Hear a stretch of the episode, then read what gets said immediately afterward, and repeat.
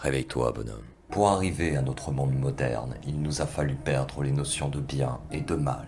Et en effet, il est plus précis de voir les choses en nuances de gris. Mais la conséquence à cette philosophie pourtant aux allures si nobles fut la perte du bon et du mauvais. Aujourd'hui, si l'on montre un comportement malveillant du doigt, il y aura toujours une personne pour nous traiter de moralisateurs. Le progrès ne s'arrête que lorsqu'il s'autodétruit. Et rassure-toi, il le fait avec brio en cette époque moderne. La chute sera terrible, et la création du prochain monde reposera sur les épaules de ceux encore debout. Alors, il est primordial que l'homme adopte de nouveau un code d'honneur aiguisé.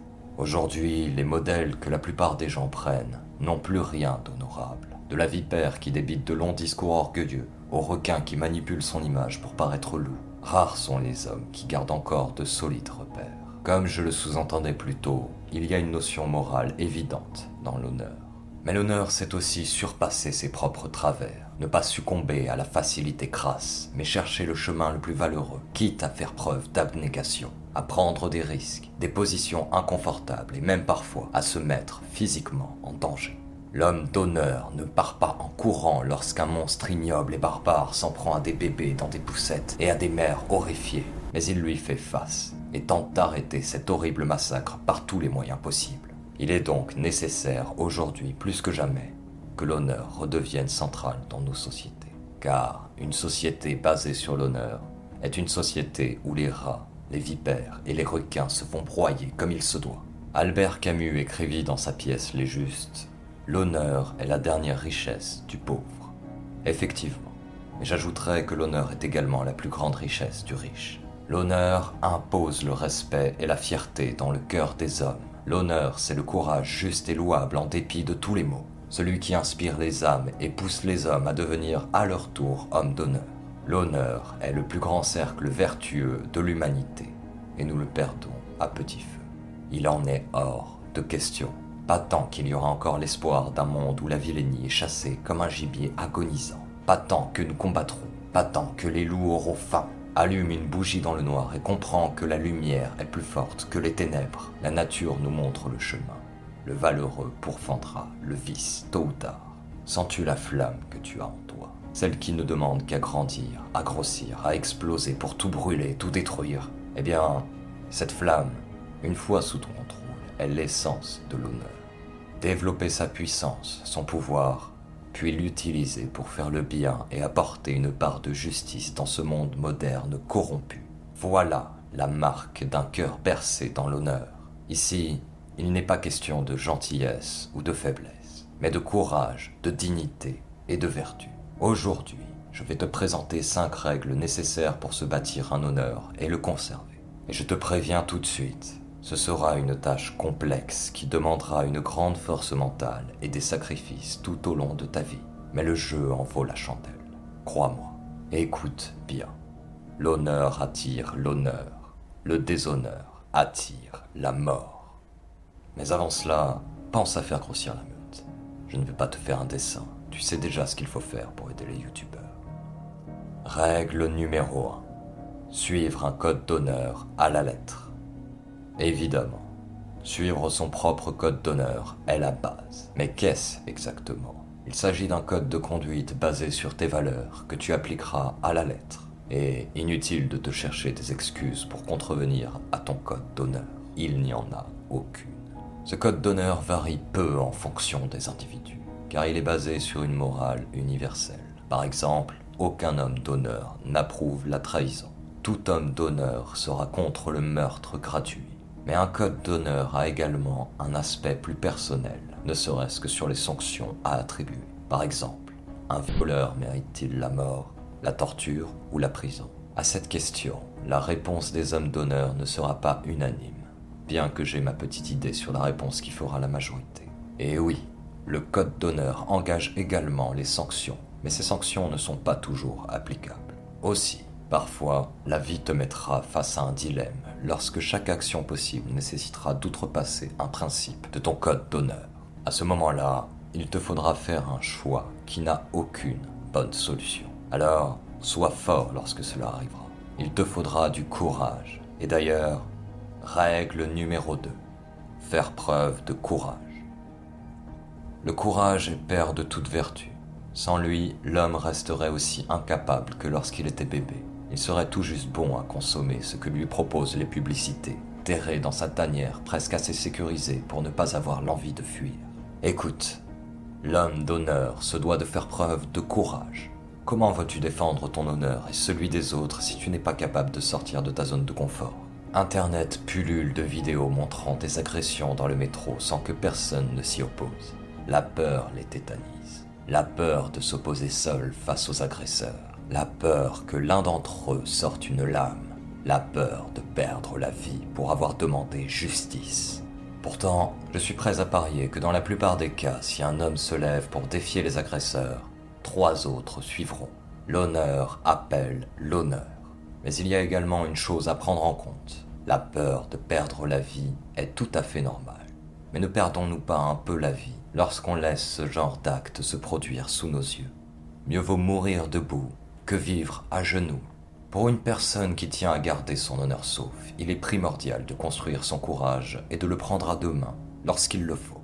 On ne te demande pas de sacrifier ta vie bêtement, mais d'agir. Il n'y a aucune excuse, car la lâcheté est une faiblesse annihilable.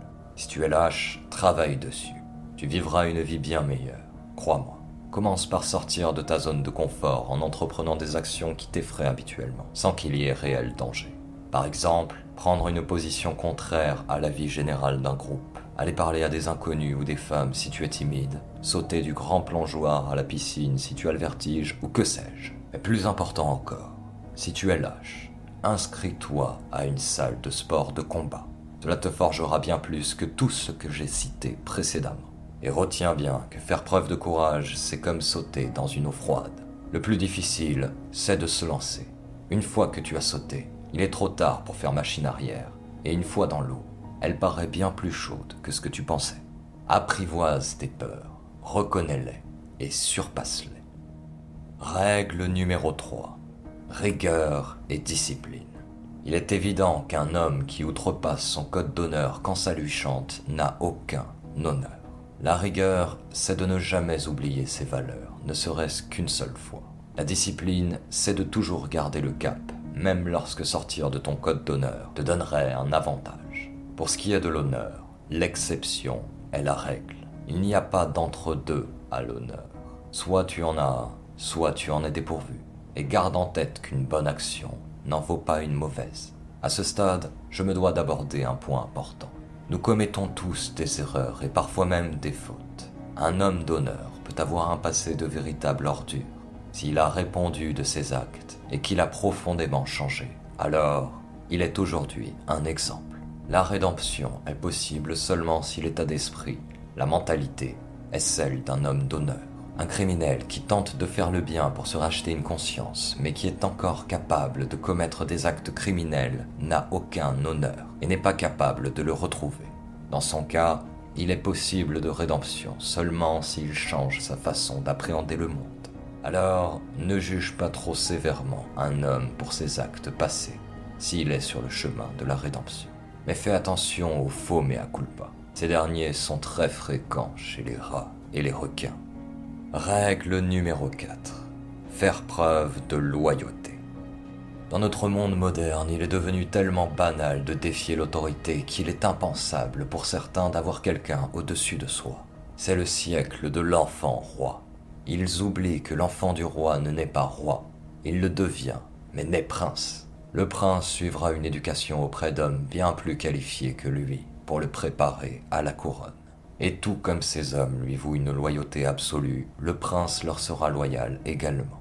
Il ne s'agit pas là seulement de reconnaissance, mais d'un rapport sain entre humains. S'il y a une chose que l'homme d'honneur exècre, c'est bien la trahison. La loyauté est la base de la construction de tout ce qui est grand en ce monde. Être loyal envers quelqu'un, c'est le défendre et lui rendre hommage, l'aider ou même prendre des risques pour lui si besoin, et le pousser vers le meilleur. Mais attention, tu dois donner ta loyauté avec une extrême précaution. La loyauté s'obtient, et elle n'est pas à donner à quelqu'un qui n'est pas loyal envers toi. Comme dans l'exemple du prince, la loyauté peut être donnée à un supérieur, mais évidemment également à un ami, à sa femme, à ses enfants, etc.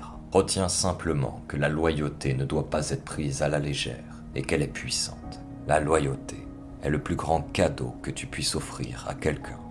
Règle numéro 5. S'entourer des bonnes personnes. Pour bien comprendre cette règle, il est important d'analyser les travers du déshonneur. Alors, laisse-moi te dresser un exemple exagéré pour bien comprendre. Imagine que tu connaisses la famine et que tu demandes une pomme à un marchand. Le marchand te répond qu'il est désolé, mais qu'il ne peut accepter. Alors tu voles cette pomme à ce petit commerçant. Personne ne te jettera la pierre pour cela. Mais il est important d'agir ainsi en dernier recours. Pourquoi? Continuons sur cet exemple. Tu as volé la pomme à ce marchand. Sur son étalage, il y avait d'autres pommes, alors il ne mourra pas de faim ce soir, pour sûr. Mais ce que tu ignorais, c'était que ce petit commerçant connaissait également des temps difficiles. Il avait grand besoin des recettes de ses ventes pour subvenir aux besoins de sa famille, de ses enfants. La pomme volée engrangera la mauvaise réputation du quartier et fera chuter les ventes de l'homme tenant l'échoppe sur le long terme. Mais ce soir-là, alors que tu allais casser la croûte, un homme qui t'a vu voler cette pomme se dresse devant toi. Il te dit qu'il t'aurait donné une ration de nourriture si tu n'avais pas agi ainsi. Puis, sans prévenir, il te prend la pomme des mains et part en courant. Maintenant, faisons le résultat des courses. Un honnête marchand en difficulté va devoir davantage économiser sur ses propres rations pour nourrir sa famille. Un homme aux intentions louables s'est transformé en voleur ce soir. Et toi, tu as faim, mais rien à te mettre sous la dent. Le déshonneur attire la mort. L'exemple est exagéré, évidemment, mais tu comprends le principe. Si le marchand avait accepté de te donner cette pomme, tu n'aurais pas eu à la voler. Si tu ne l'avais pas volée, tu aurais mangé ce soir Que ferais-tu en tant qu'homme d'honneur si ton groupe décidait de vandaliser une maison pour le plaisir? Te dresserais-tu contre eux? Resterais-tu les bras croisés? Ou pire, participerais-tu à cette exaction?